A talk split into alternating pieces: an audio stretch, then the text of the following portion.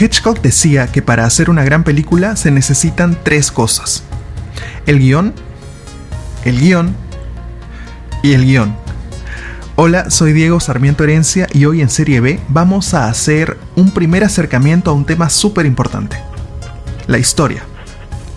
Para ello, contaremos con la participación de mi amigo y socio, el escritor, novelista y ahora también guionista, José Wich Rodríguez.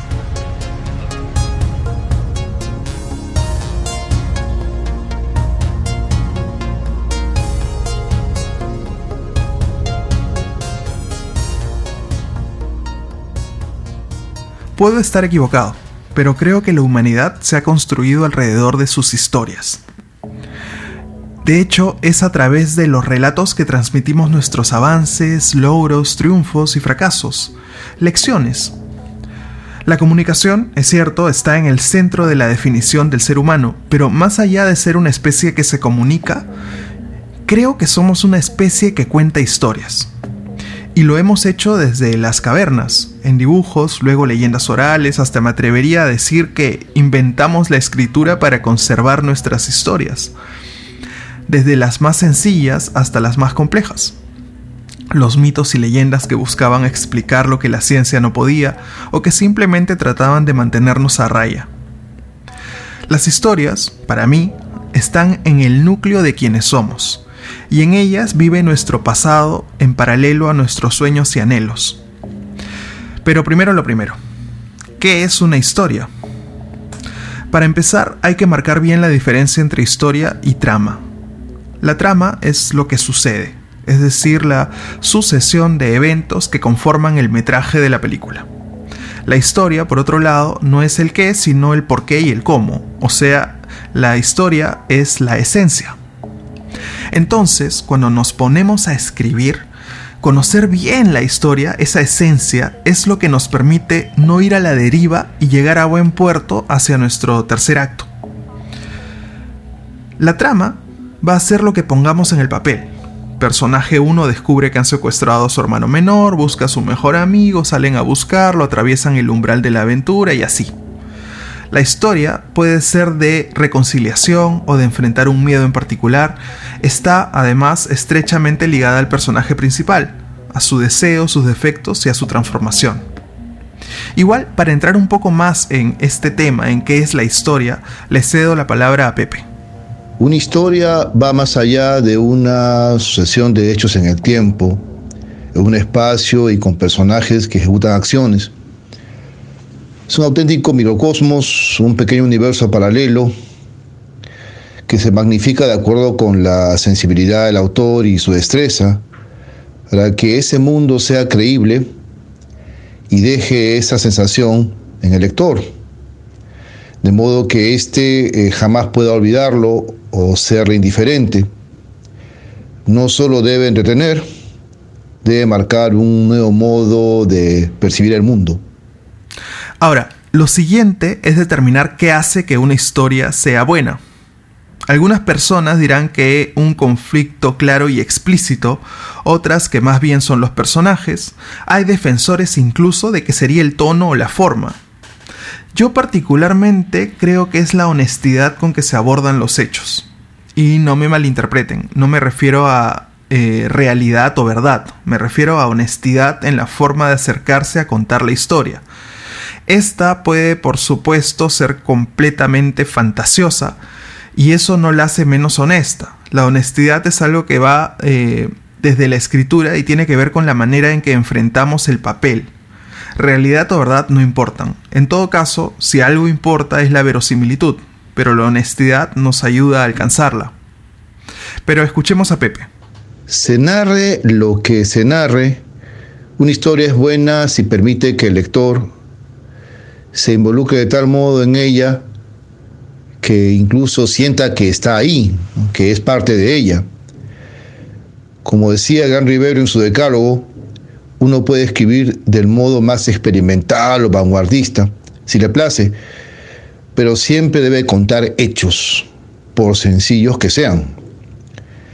Él también decía que una historia debe emocionar, cautivar o sorprender al lector.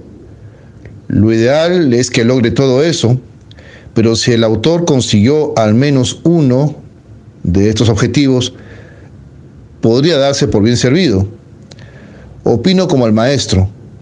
Dicté varios años un taller narrativa. A los participantes siempre les entregué como referencia este decálogo, pero advertía que al final Ribeiro afirmaba, muy irónico él, que lo mejor era quebrar estas reglas. Las historias pueden parecer esquivas. Eh, podríamos llegar a pensar que huyen, que tienen vida propia y huyen de, nosotros para no ser capturadas. Pero el problema en realidad somos justamente los escritores y nuestra falta de disciplina o de método. Eh, como les decía al inicio de este episodio, somos una especie que cuenta historias. Sabemos hacerlo aunque a veces no conscientemente. Tenemos la capacidad, una capacidad especial para convertir cualquier cosa en historia. Y cuando digo cualquier cosa me refiero a cualquier cosa. Entonces, ¿de dónde vienen las historias, Pepe? Una historia puede surgir en cualquier circunstancia y a veces insospechadas. Un sueño, en otras una imagen poderosa que remite a otras, como la de una película o una obra de arte o un libro que nos sacude. En ocasiones simples destellos cotidianos que se instalan misteriosamente en la conciencia.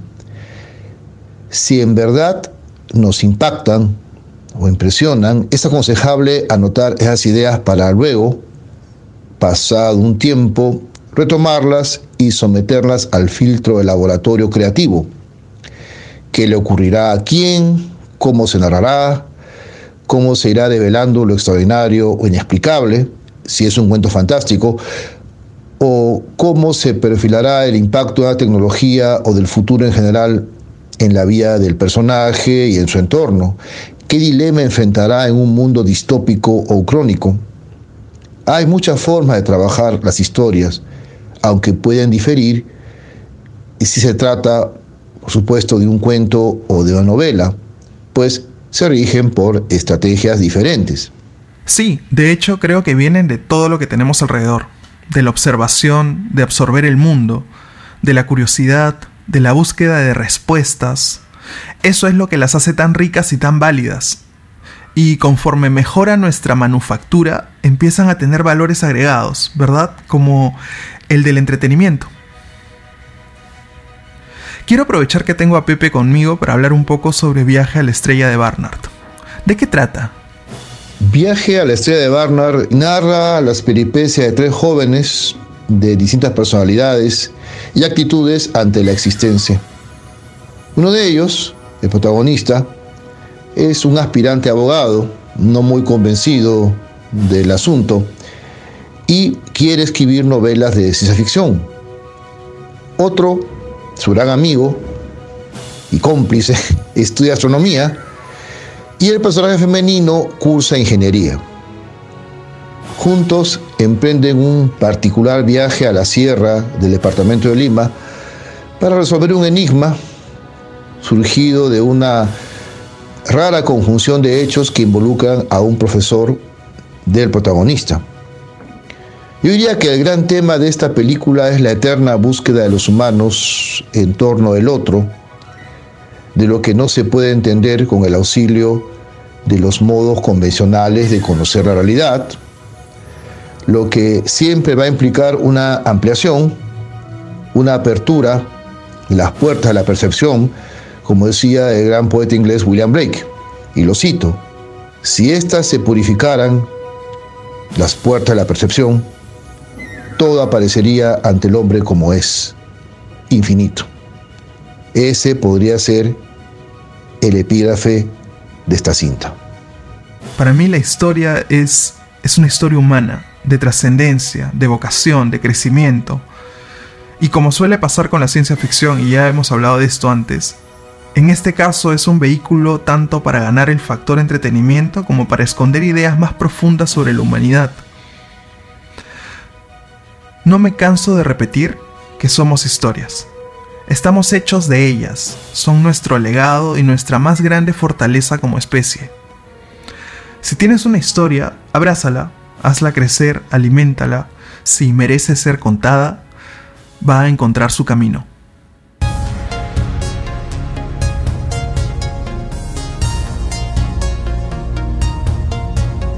Espero que les haya gustado este episodio de Serie B, el primero sobre historia.